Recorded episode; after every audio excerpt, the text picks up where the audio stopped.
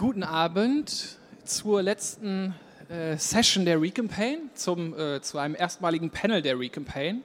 Ähm, wir haben ähm, als Moderator den Christian da von der Berliner Gazette. Die Berliner Gazette schon äh, ein längerer Partner der Recampaign, hat uns letztes Jahr auch sehr gut geholfen bei der Moderation und übernimmt jetzt ein ganzes Panel, auch selbst gehostet sozusagen. Und wir wollen heute lernen, was ähm, NGOs oder Kampagnenmacher lernen können von ähm, Bürgerjournalismus. Und haben Leute aus drei Ländern da, die uns da mehr erzählen. Und äh, Christian erzählt euch noch mehr. Panel ist natürlich in Englisch. In English. Okay, thanks, Daniel. Um, yeah, I hope it's okay. We're speaking in English. It's obvious uh, we have international guests. Uh, yeah, welcome to, to the panel, Bottom Up and uh, Open, we call it.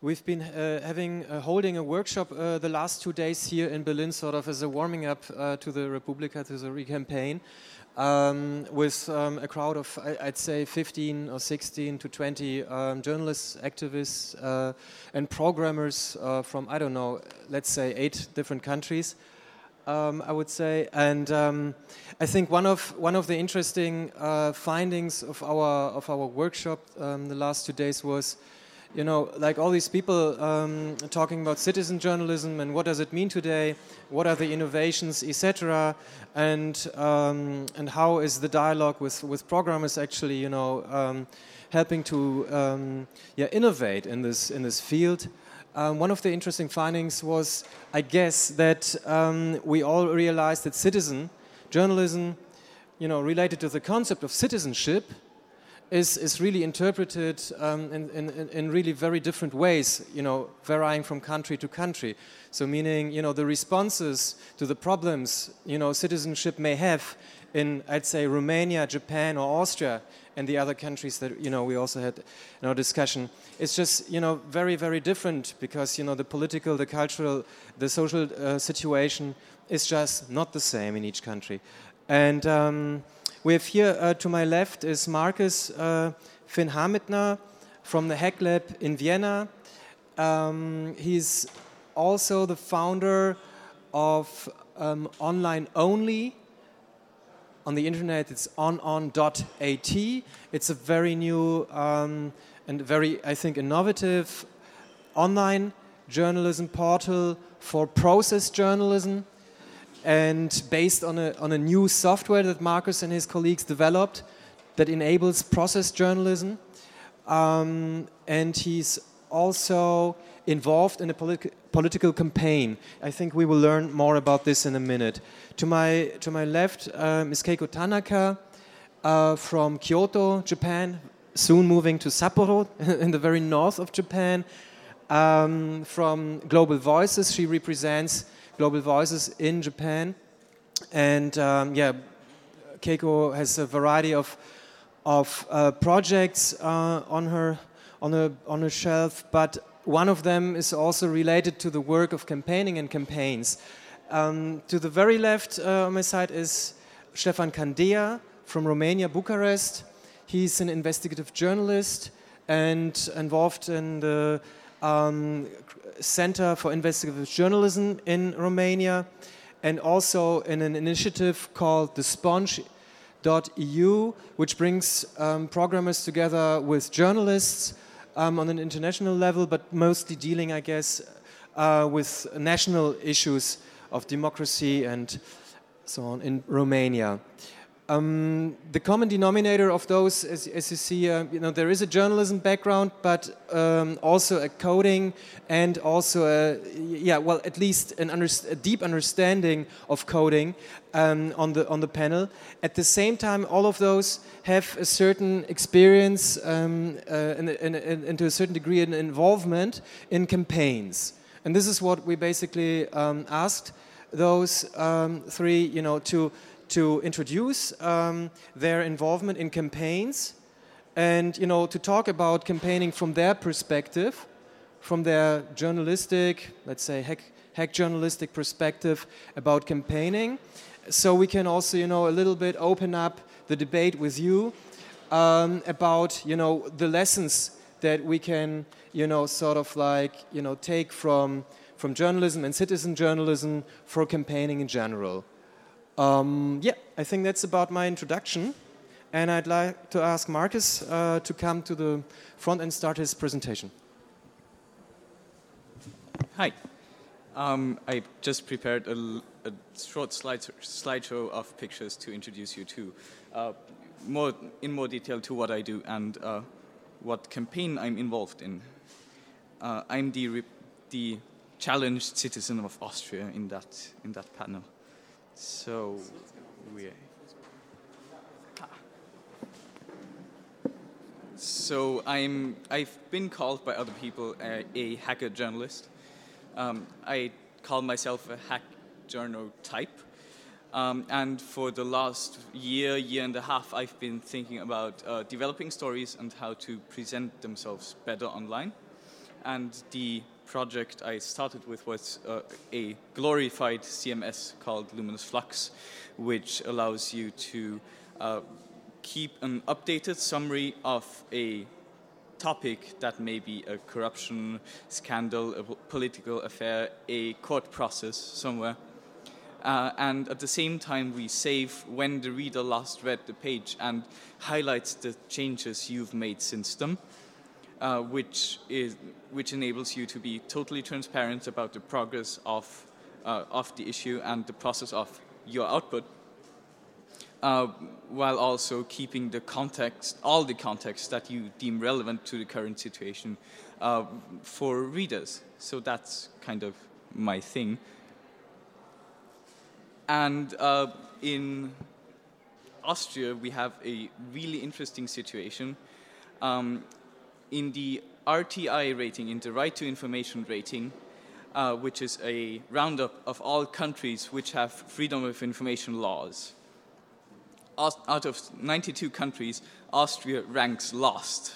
So for every country who has been included in the story, who has a, uh, which has a freedom of information law, we have the worst. The, the reason for this is really simple. Government secrecy is a part of our constitution. So people who um, give out information, officials who give out information, can actually be prosecuted for giving out any information because it's against the constitution to give out information to people. Uh, there's actually two paragraphs about this in our constitution. The first paragraph is people have the right to, to request information, and the second paragraph is all information is, is by default secret. It's fun. Uh, so there has been uh, a blog uh, documenting the cases where the state secrecy has, in, has been involved. It was called amtsgeheimnis.at, statesecrecy.at. And it, it was cases from um, what were the preferential votes in this, in this small community. And they, they were like, your voting is not, even the summaries of the votes are not public. Um, then there was uh, a case about um, politicians uh, spending that was also who cares about what politicians spend? You shouldn't care what politicians spend. So at some point in November last year, uh, one journalist um, was ranting on Twitter how he was he was denied information request again, and there was, was, some outcry, and finally a group of people, uh, which I kind of slipped into, decided to uh, finally start a campaign on this issue.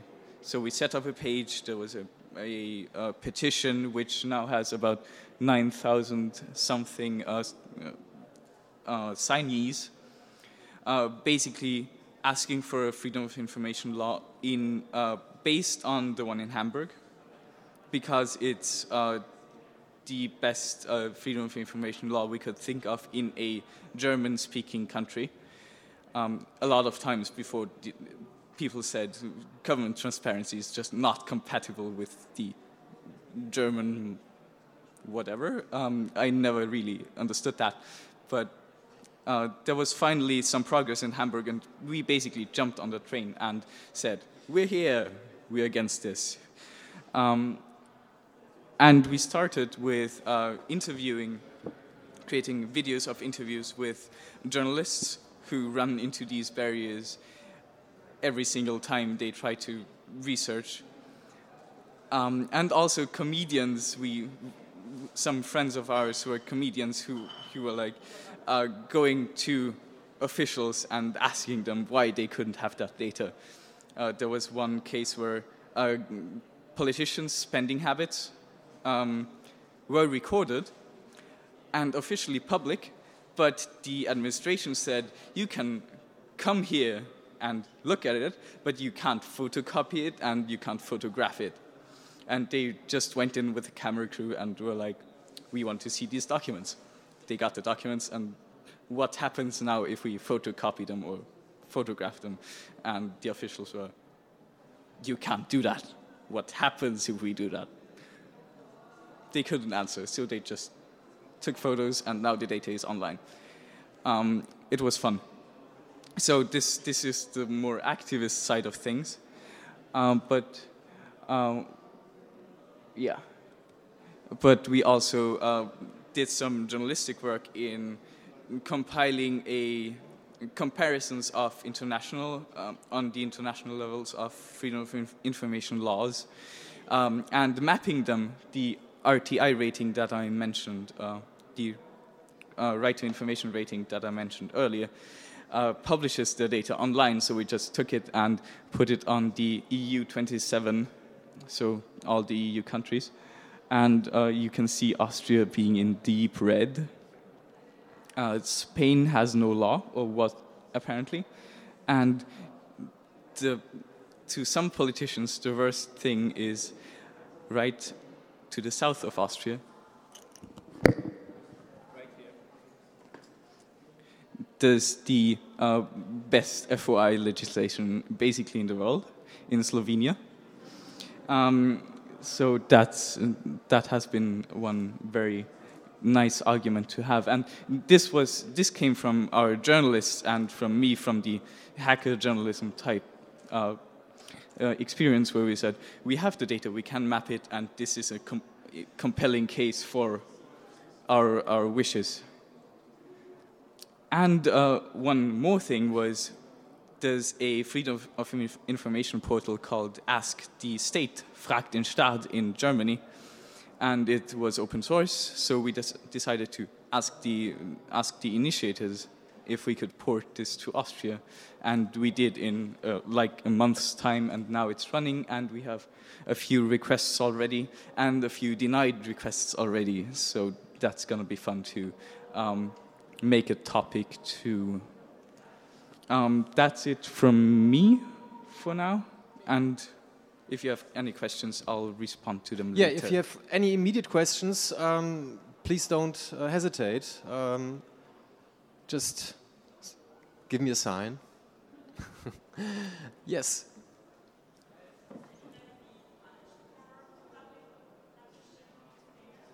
Has anybody been uh, punished by publishing such data? Not to my knowledge, but it's uh, the usually government officials can be punished for giving out the data, but there's a lot of leaking going on from politicians who somehow get information from, uh, from administration sources and also from some administra administration sources who just try to cover their tracks pretty well.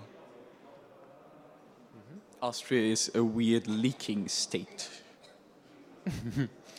Anyone else? Okay, well, anyway, um, you may come up a little later with the question, Keiko. Um, are you, you, you next? Are you in the mood? All right.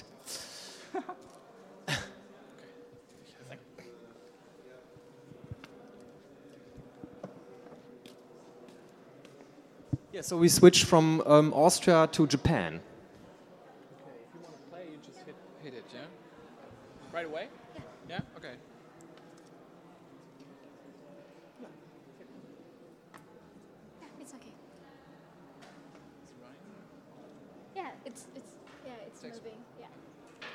Hello.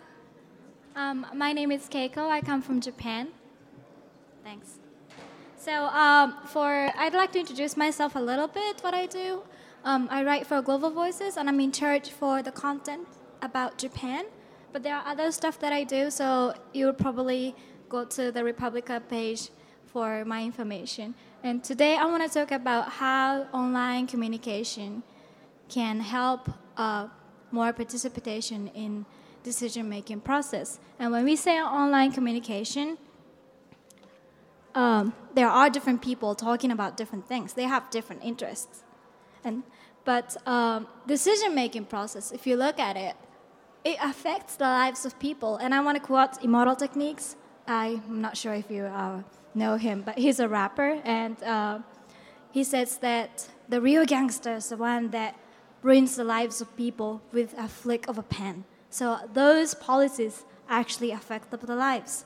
And uh, the participation, uh, participation in decision-making process would uh, be people saying, okay, I don't like this, or I like this, I won't change this particular policy or stuff like that. But when you look at the actual decision-making process, this is, I'm being a little sarcastic, but um, I love the film of Hitchhiker's Guide to the Galaxy, and there's this creature called Vogons, and they are really bureaucratics.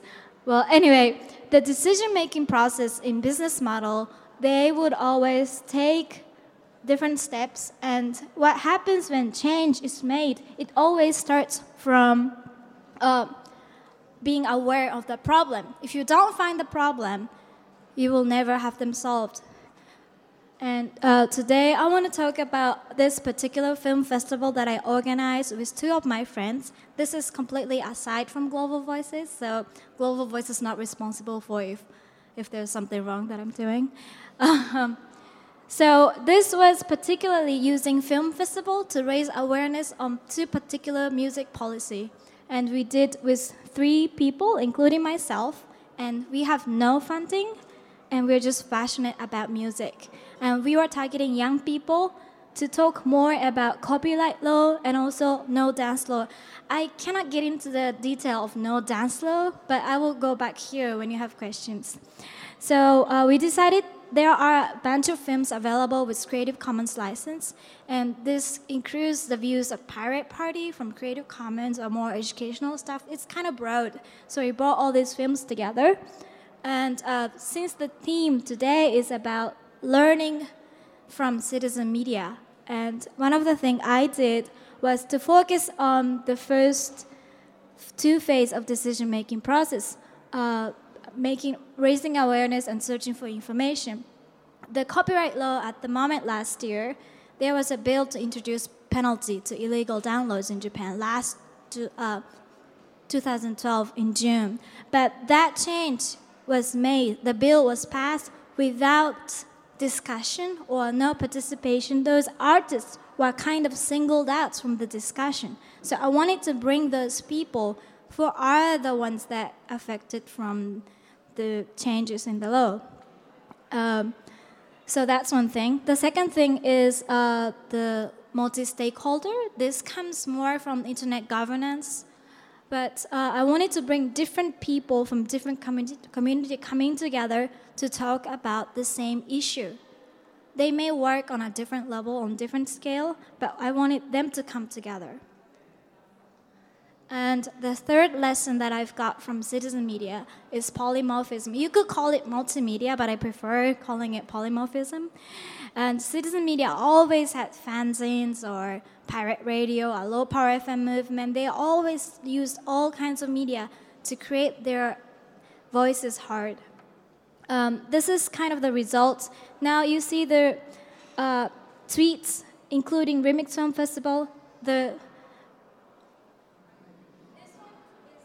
when I organized the And when you look at it, the copyright law and no law was mentioned in social blogosphere as much as they did during the film festival. So my purpose, my goal was to increase the make this law visible because there were almost no coverage on it. And um, this is something we use like books, uh, newspapers, films, discussion. It came all kinds of forms, and we introduced different kinds of perspective about uh, copyright issue.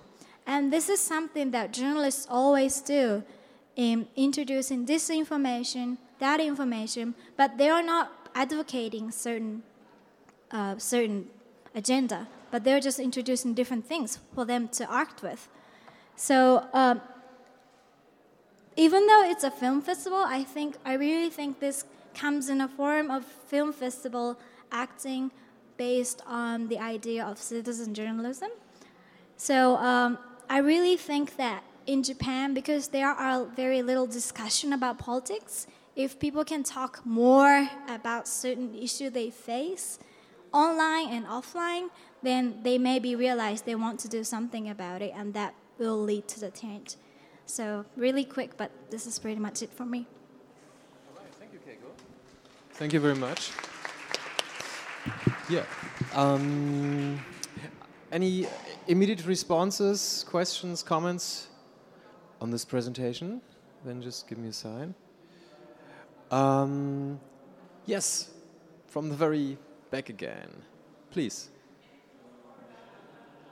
Oh, we can't. We can't really hear you. Um, microphone is difficult. Du musst ein Stück nach vorne kommen, wir sind nur verkabelt. Yeah, sorry.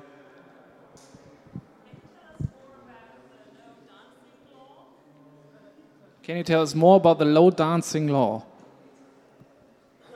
Okay, well, I just put it no dance law, but it's not really the name of the law. It's about the regulation that includes ban on dancing in clubs after midnight. So virtually the clubs in Japan are illegal. And this law comes from 1945 something that comes from really back in the day. And it was originally made in order to uh, prohibit prostitution because a lot of dancers were dancing for prostitu- prostitution work and the government wanted to wanted not that to happen but it's been left the way it is until 2012 and so there were a lot of tackle down on clubs during um, the last couple of years 2009 2012 was hard year for clubs as well. And there are uh, several organizations or collaborative effort by people who love club club culture or people who go to clubs to make change to the law. But making change to the law is not what i want to do. I want that information to be hard for larger audience because there is virtually no coverage on the issue on mainstream media.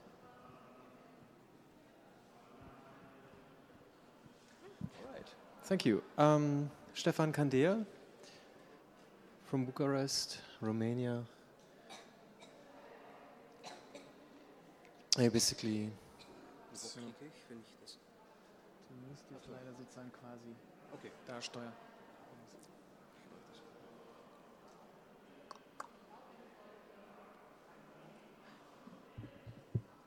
Okay, hi, I'm Stefan Candea from the Romanian Center for Investigative Journalism in Bucharest.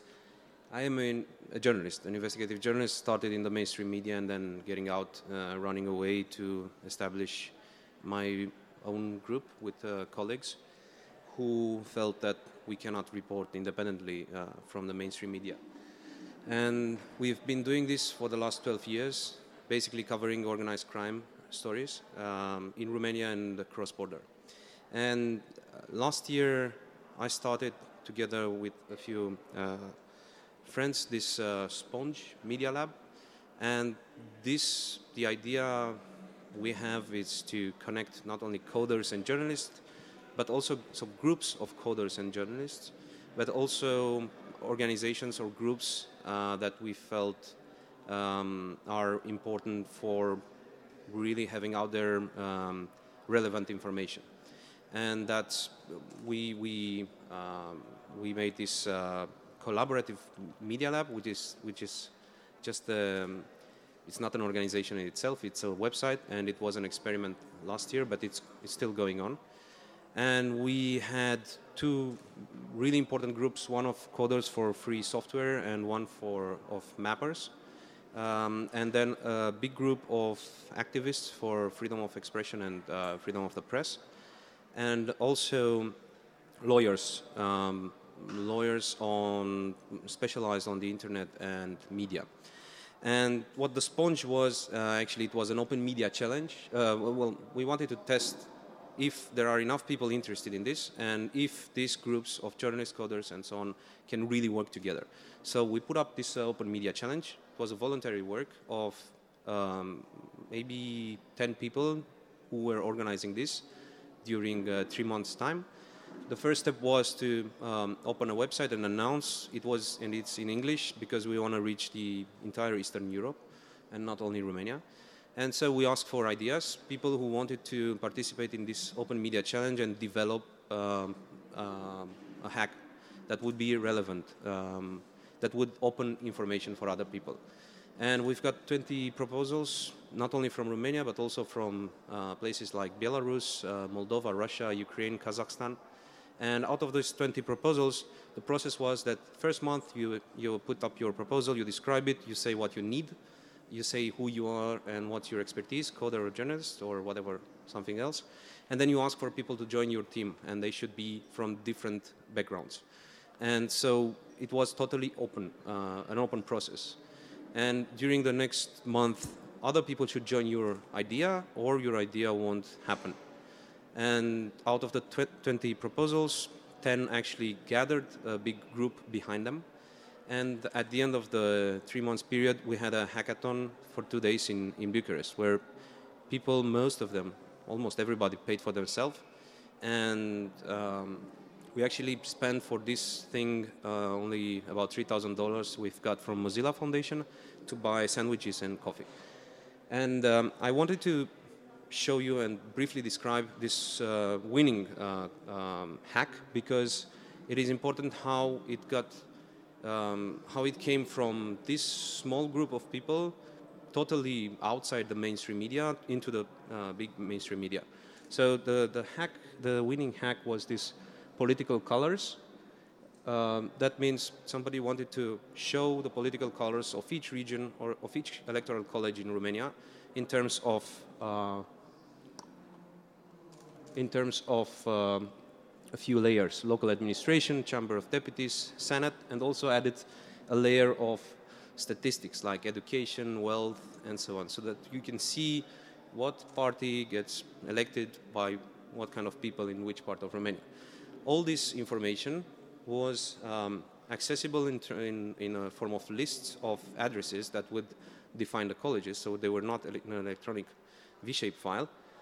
And also, um, they could have been available. We asked for them, but um, first they they denied to give it to us, and second they said even if we accept to give it to you, it would cost you for the entire country about one million euro. Um, and then the the team that stands behind this did it in a few days before the hackathon and the two days of the hackathon. So they put up this uh, website with all the data here for other people to actually under open source license, so other, for other people to build on it and to expand it. And also, we put this under a, a disclaimer that this is journalistic work, so it's protected by, uh, like, like, journalists are protected in Romania, so that uh, the people behind this cannot be sued uh, for, I don't know, um, stealing information or stuff like that. So they, and they, they cannot be asked where they got some of the they, they still got some of the V-shaped files. Um, the, this was published in October. In October last year, in December, we had general elections, and nobody in the uh, media, in the mainstream media, had something like that. So, without any PR effort or any marketing effort, everybody jumped on this database. And first, the main news portal in Romania started to work on it and add things to it and published on their website mentioning this um, experiment and mentioning the people who were behind it. And also, uh, in the next weeks, the main um, uh, newspaper in Romania did the same, the main television station did the same. So it was um, with some voluntary effort, uh, work, and with a really good idea and, um, a good idea at the right moment before the elections.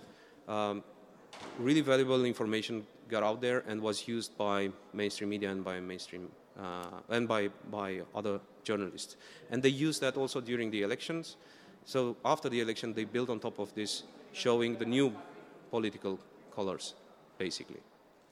Um, I think I'll stop here because this is this was my example, sort of out of the journalist, but but still connected to, to the to the journalism uh, we are doing. Mhm. Thank you very much, Stefan. Okay, um, yes, yes, thank you very much. Okay, um, be before we open the floor um, and before I ask some questions, there, is there any immediate response to S- Stefan? Um, yes, so basically we, we'll try to have a little um, discussion here for the next 15 minutes, and please uh, feel free to, to make an intervention, to, to, to ask questions, make comments. Um, we don't want to wait before the last, you know, five minutes are left uh, for your questions to come. Okay, um, I think we have quite an interesting constellation here, and since we're talking about um, transfers of knowledge, we're talking of trans- uh, about transfers of knowledge, you know, also between countries, between cultures, etc. Of course, but um, also about a transfer of knowledge between the the, the activities. Yes, of programming, journalism, and campaigning in the end. So I, I think um, I would like to sort of like find out a little, you know, about the relationships um, and sort of like what you feel is sort of, you know, in either case, the most important aspect for you personally in your, you know, in your work, in your experience.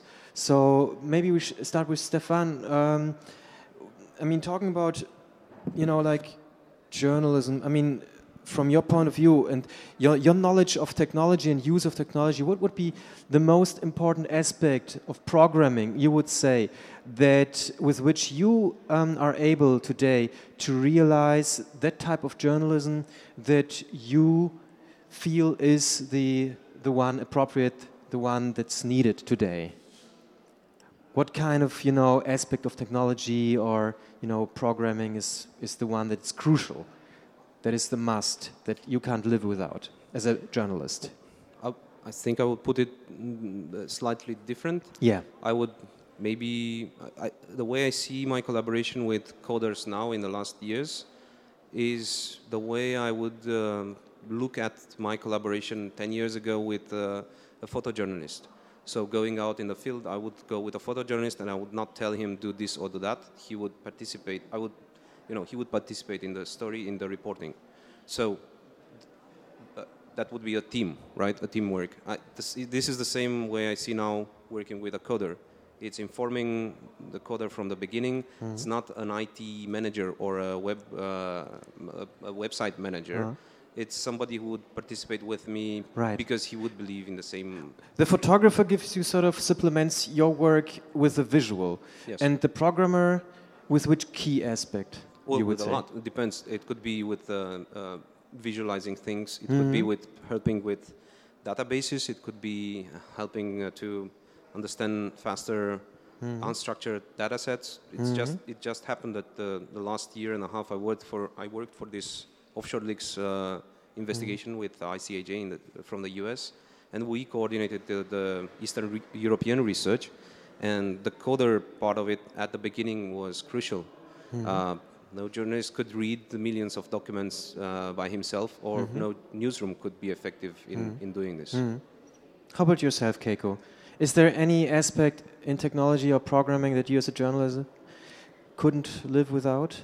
Um, I would uh, specifically in Yeah. the context of Remix Film Festival. Uh-huh. uh, Your uh, campaign? I come from uh, the culture of respecting doing de- do it yourself. Yeah. And if because we have no funding and everything we do in organizing film festival on weekday for two days and allowing 150 almost all professionals come to the screening and join the discussion with our own website and social media campaign while all three of us has other day job it's important that we use uh, maximize the resources. It's kind of um, uh, enterprise resource management and also uh, some aspects of uh, internal management. We wanted, including myself and two other uh, founders or volunteers of this organi- of this film, film film festival, we wanted all of us to get uh, some kind of merit in organizing film festival, meaning that you earn your skill by doing something. So you are doing something for free, but still you have motivation that you have some kind of uh, fruitful experience by organizing or being part of film festival. Um, also, uh, in technical part, analytics and digital engagement, and using a lot of open source existing tools and maximizing existing tools to be most effective campaign was important. So you would say it's it's the DIY aspect that that's for you the most important uh, Well, thing, meaning we- meaning sort of the tools available. Well, doing it on my own isn't the priority because we would try to do the least job as possible because we don't have enough energy or resources. Mm-hmm. So doing it by ourselves, but that's in the sense of not being independent, not being dependent on financial support or mm-hmm. like other organization. Mm-hmm. Mm-hmm. So just kind of trying to uh, making different things come together so that we don't have to build something from scratch, but rather using this and that and Okay. something over there. hmm How about yourself, Marcus? Which I mean, you yourself are a journalist, yes, in the, but not really in the first place, maybe. Right. Uh, But- I see technology as a sort of secondary um, science.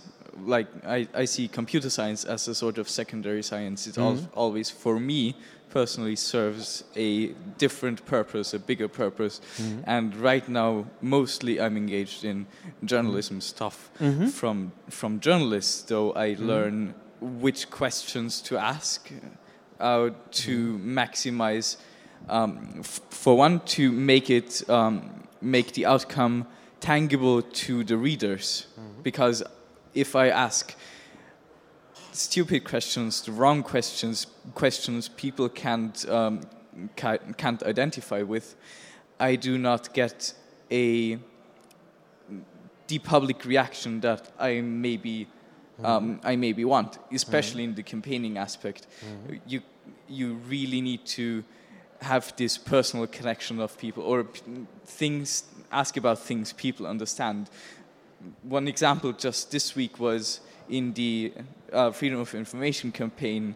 Our um, ministry uh, for the envir- minister for the for env- environmental issues um, denied a request that asked for uh, which pesticides are being used in Austria, and we know this data exists. And uh, he he totally talked himself into a mess, and uh, nobody nobody understood why. With basically people are hoping bees will still exist in 10 years and these, get, these are affected by pesticides. Um, and there was this huge outcry of we're killing our bees and our ministry is not giving out this data. That, that was, uh, if, if that question would have been different, there would not have been a public reaction to it. I understand. And perhaps uh, switching switching the um, you know the, the perspective around and seeing yourself you know as a journalist uh, involved um, in campaigns. How would you say were you like able you know to, to contribute to, con- uh, to to campaigns in a, in a unique way, perhaps you know in a way that without your knowledge of, of, of journalism etc. You know, this type of contribution to a campaign, to that campaign that you're doing, wouldn't have been possible. I, I want to start with we have a lot of brilliant journalists in the team for the campaign. How And many? I think we're five or six. The, the whole initiative was started by uh, people that are formerly journalists or journalists or anti corruption activists. Um, because the journalism industry is totally dependent on government information uh, to say if things are right or wrong, and if they don't have that information, as in Austria, it's really hard for them to work independently. Right. Um, so we have a lot of journalists in this in this um, in this campaign, which shapes our campaign. We we report uh, and interview people from uh, from other countries. Uh, we report on what's happening in other countries. We we compare even international the international situation. Um, and this is all basically journalistic work. But okay, I mean, th- there are no advertising people, no marketing people in the campaign. There's there are uh, some campaigning people, mm-hmm. but n- no advertising, no marketing. Mm-hmm. It's all mm-hmm. it's all a very grassroots thing. We have a team of ten people, uh, but How about yourself, Keiko? I mean, is there a journalistic um, aspect that is that has made you, you uh, a unique kind of yeah stamp on on the campaign that you've realized? Um, I think I was, I kind of forgot what I was trying to say, but um, um, so what journalists do is the important thing what journalists do is to inform its citizens, right? Journalists inform citizens by their, you know, writings or video coverage or radio, and at, in case of copyright issues and no dance law in Japan, there were virtually very little coverage about this particular law. And if we, since we are targeting young people, and if those people are not the type of people who wants to read text, text, texts, then we have to inform them in a different way. And that was through music, that was through film, that was through the talk session, and that was through DJing. Hmm. I understand. Any comment on that, Stefan? Well, uh, for, for Romania at least, but in, in Eastern Europe, um, the situation is similar. Uh, the media is such a huge, stupid, hungry machine that if you create something uh, of an event or, or a tool uh, and you think about it in advance, they will swallow it. Um, I mean, I, I, it's just to be brief because um, they don't report. They, you, don't- you you don't find uh, in-depth research. You don't find independent uh, research. You only find in the media he said, she said, and uh, endless talk shows on whatever the politicians' agenda want to push to the media. So whenever you come with something that's totally different and has either an event or a tool or something, they, they will take it. Um, for our stories, when we publish, we publish on our website, but of course our website doesn't um, doesn't um, go after advertisement. We don't care how many u- user we have, so we are not pushing for our website to become a um, uh, target publication. Basically, all, all the time when we publish, we have to find other publishing partners, and on most of our stories, when we do stories, we find publishing partners outside the country. And after we publish something that goes outside the country, then it comes uh, back into the country. So all the media reports on that. Hmm. Instead of us going to local media and trying to push hmm. one story or another. Hmm. And the recent example of offshore leaks, it's perfect for that. We offered some stories to local media, they didn't take it. When the second day, when the story became such a big news in Western Europe and the US, everybody was screaming for the stories and everybody was reporting on that. Okay. Um, yes, sure. uh, the thing about I've learned some, something in the last year uh, in the campaign and also in some other projects about the sad reality of journalism, uh, which is if you write a press release, write it exactly as it would appear in paper, because it's just a cop. Most of the time, it's a copy paste job as long as you don't make false accusations or anything. So I've, I've had press releases redacted by one word and put online, uh, otherwise unchanged. And yeah, that was kind of sad. Okay. Um, any questions um, at this moment? Comments, uh, provocations, interventions? Um, yeah. Any kind of. Um, then yes, Daniel, please. Um, microphone? I wonder you, you talk quite a lot about uh, things like like open data and, and data journalism as well.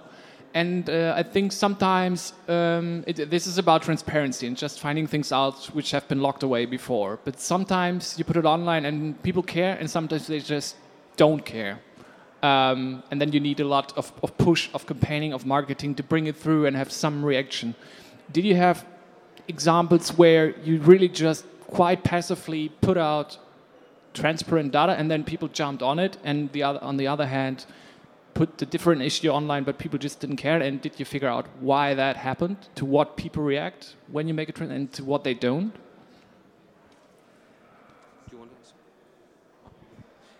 Yeah, so I was giving the example when people jump on, on the data with this uh, political colors map. Um, but we did a lot of times uh, stuff that we were online and nobody cared about that.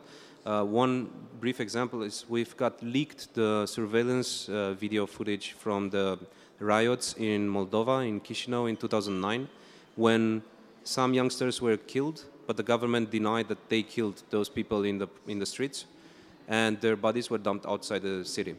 And at least in one of these cases, um, we we could see on the footage that that person was actually taken away from the downtown Chisinau and he was beaten and was already unconscious.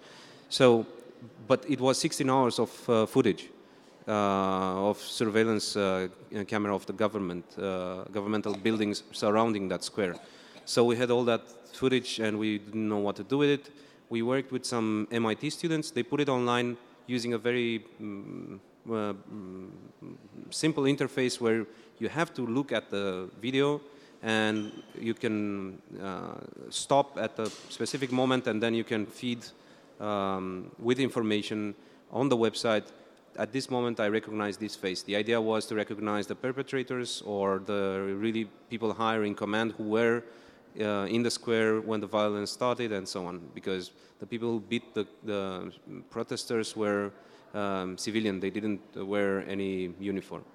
Um, it was used, it was uh, breaking news in Moldova uh, and Romania. It was used maybe for five days, but actually didn't bring too, too much um, response. And one, but it was useful for one, for one case. The family of that uh, killed student had, it was the only proof they had. Uh, so they could use that in court uh, afterwards. So I think if you have to, to, to think what, what is efficiency here? It's for people to like it and use it in masses, or is for one to solve this one uh, family case?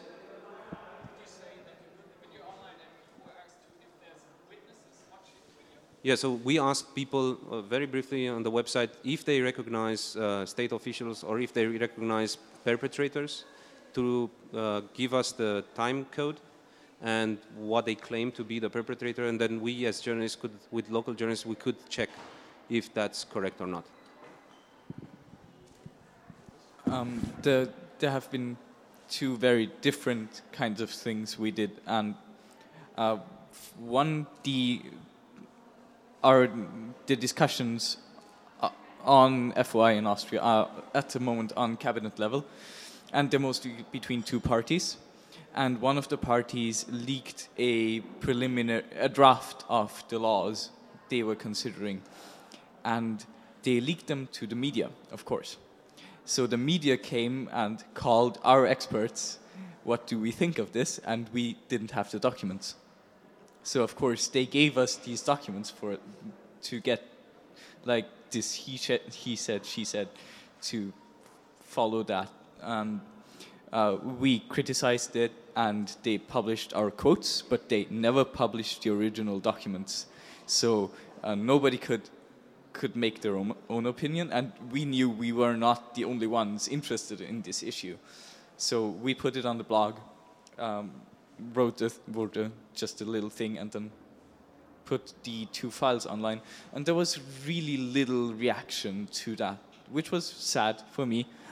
Um, but then this week, the whole bee story just exploded, and Facebook and Twitter and everyone is just crying out, and people immediately react to accusations or to what went wrong, and there's, yeah, so reactions are very different. Laws are not tangible enough, but bees are. That's that's my lesson here. Mm-hmm. Okay, do also want? Um, I we in in terms of open data, um, we initially decided that uh, we want to have provide a data set about the mentions, like the com- online conversation, like of people mentioning copyright law and no dance law, but um, it wasn't really appealing to them, or we didn't reach the community of for those people who wants to uh, uh, work on data sets. So we ended up doing a data visualization on our own, and uh, one of the results of the uh, text analysis using natural language processing and uh, uh, Topsy API from social analytics, we found that there are uh, correlation or relevance of copyright law and uh, anti-nuke movement to a certain extent, uh, or with the visualization, we found that there were a lot of tweets of Yahoo News that covered no dance law because no other media covered that law and only Yahoo News was the one who was reporting. So a lot of people tweeted on it, which means this leads to, uh, uh, I think this is something that media failed because if you are a major newspaper and if you have written about this particular law enforcement or the change of the bill, you would have had a lot of people talking about it or tweeting about it, but they didn't do it, and it was only able to find out through data visualization. So that was some of the outcome.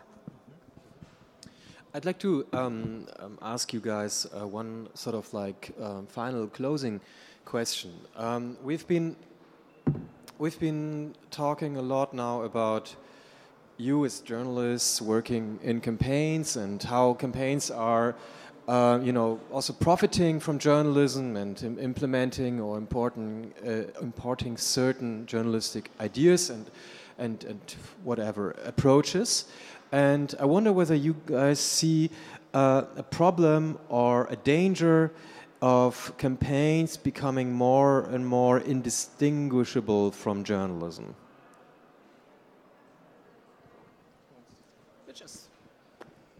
Okay. Um, no. Why not? um, I, I do not think that campaigns are in danger of uh, being becoming too much like journalism because the people who are ca- campaigning and have a vested interest and they they I don't think anyone doing a campaign says we should be more objective let's take a step back and look at, at what we if it's right what we're doing and maybe convince ourselves otherwise. That's that's not really how campaigns work. And campaigns need to keep their voice and maybe show the frustration a little bit to seem human and and not be the detached voice of journalism. And That you see, and you see this even realized in your own campaign, where you said six journalists are working on it. You do interviews and basically use journalistic um, formats also to communicate your campaign. we ha- yes so we we have a journalistic um, mindset about it so we're not publishing wrong information we're not we're taking care that interviews are published correctly um, we're checking our quotes all the all that stuff but in at least in communicating our desires we i think have a strong voice that that we keep Mm-hmm, mm-hmm. Okay, thank you. Keiko? Und? um, advocacy and journalism's difference. Uh, when I don't think that's happening, and um, and in terms of journalism, or uh, in terms of journalism, or stepping back, as far as Remix Film Festival is concerned, we decided that we are not sending our message. This is not campaign in a sense that's pushing agenda. We are just introducing different perspective. We are just introducing this side and that side, and um, hmm, there was something else I wanted to talk about, but I kind of forgot.